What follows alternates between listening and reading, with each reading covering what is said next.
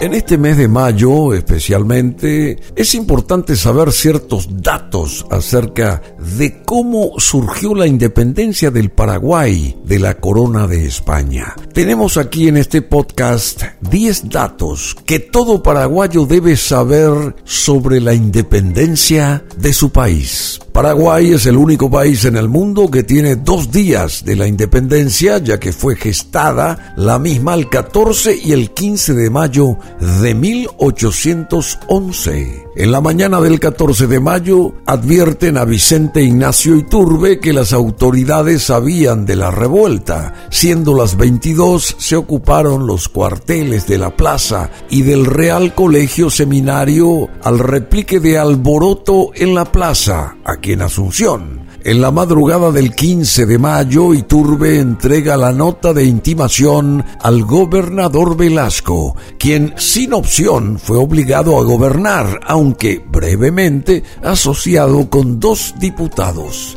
el doctor José Gaspar Rodríguez de Francia y Juan Valeriano Ceballos. Otro dato importante, Paraguay fue el segundo país de América Latina en independizarse y el primero en hacerlo del dominio español en el virreinato del Río de la Plata. El primer país que se independiza en el continente fue Haití en 1804, tras una ardua lucha contra el colonialismo francés. De los que hasta entonces eran territorios españoles en América, Paraguay fue el primer país en independizarse en 1811 del dominio de la Corona de España, conocido como el Virreinato del Río de la Plata. Argentina y Uruguay se seguirían sus pasos poco después. En la independencia de Paraguay no se derramó una sola gota de sangre. En otros países de América Latina, la independencia significó una guerra o el pedido de ayuda a libertadores como San Martín o como Bolívar. En Paraguay, en cambio, la independencia fue incruenta, es decir, que se produjo sin derramamiento de sangre. Unos 80 soldados pusieron seis cañones, dos de ellos apuntando a la casa del gobernador, quien cedió a los revolucionarios. Otro dato importante es este. El hecho que precipitó la revolución fue la presencia del teniente de dragones, el portugués José de Abreu. Fue enviado por la corte portuguesa para ofrecer tropas y sostener al gobierno español de Bernardo de Velasco aquí en Paraguay. Carlota Joaquina de Borbón exigía los derechos sobre el Paraguay ya que el rey de España, apresado por Napoleón Bonaparte, era su hermano, Fernando VII. Ella era también la esposa del príncipe regente portugués Juan de Portugal y gobernaban desde Río de Janeiro. La noche del 14 de 1811 José de Abreu estaba negociando con Velasco.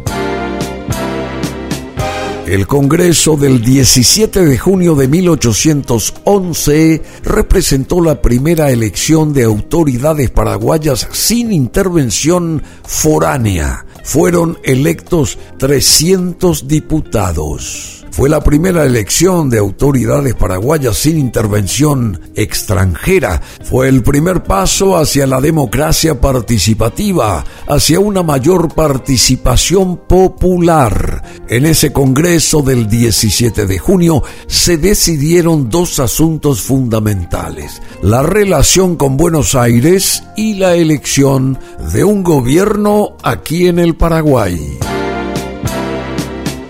El Paraguay fue el primero en proponer la conformación de una confederación de países en esta zona del mundo a través de la histórica nota del 20 de julio de 1811. Para conciliar su anhelo de unión con su voluntad de independencia, Paraguay concibió la idea de la confederación. En ese documento, que fue firmado por todos los próceres y comunicado a Buenos Aires, se señalaba su voluntad, la voluntad de Paraguay decidida en unirse con esa ciudad y demás confederadas en una sociedad fundada en justicia, equidad e igualdad.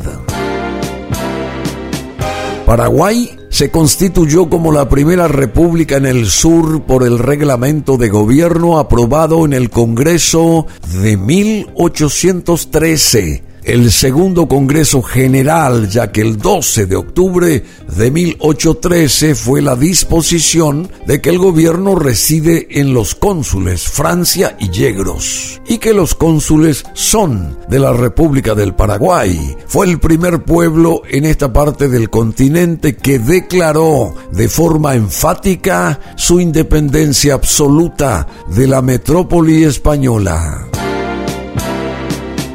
Los colores de la bandera paraguaya podrían tener su origen en los batallones paraguayos que defendieron Buenos Aires de la invasión inglesa. Esa invasión, liderada por el general inglés Beresford entre 1806 y 1807, es el antecedente inmediato de la independencia, porque los dos contingentes de provincianos paraguayos que fueron vieron al igual que los demás que el gobierno español y su virrey no habían hecho lo suficiente por defenderles de ese enemigo. El rojo significa la justicia, el blanco la paz y el azul la libertad.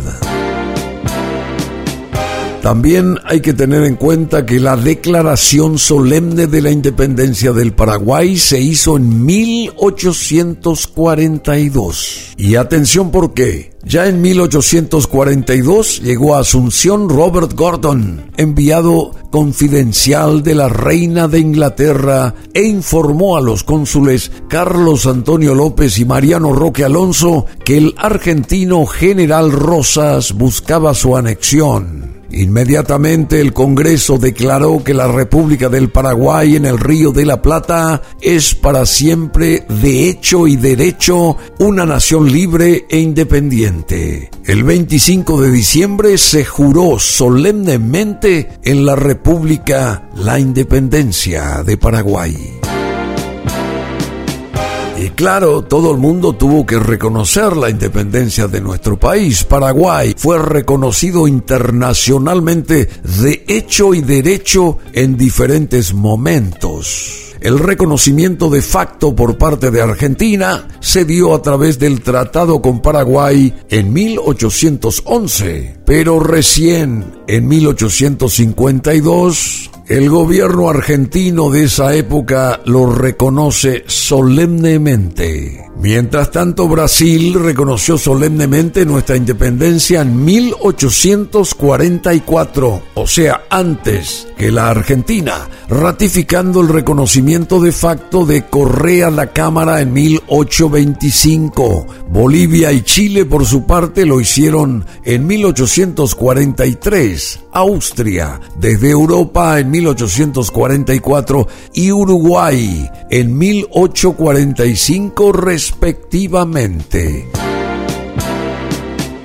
Datos estos importantes, alusivos a aquella independencia de Paraguay de 1811 en los días 14 y 15 de mayo. Interesante porque así nos nutrimos también del coraje, de la voluntad, de la ética y del patriotismo de nuestros próceres de mayo, a quienes los recordamos en este podcast de BM Online.